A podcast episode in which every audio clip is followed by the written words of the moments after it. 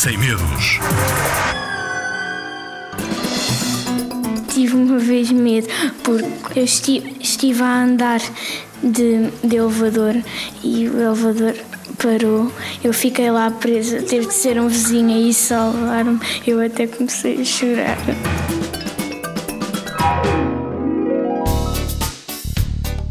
Esta é a história de um elevador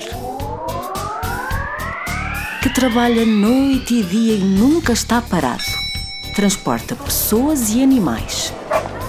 E está sempre a perguntar: quem quer andar mais? Quem quer andar mais? Para baixo e para cima.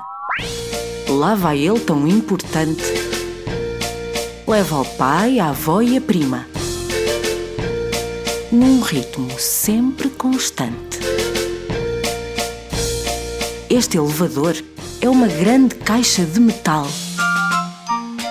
Como se fosse um foguetão, mas em vez de uma viagem espacial, ele sobe ao décimo andar e desce até ao chão. Entra no elevador devagar e sem receio. Nunca sozinho, mas sempre acompanhado. Imagina-te um astronauta verdadeiro daqueles que viajam para todo o lado. Imagina também que cada andar do prédio é um planeta. E lá vais tu a subir em linha reta.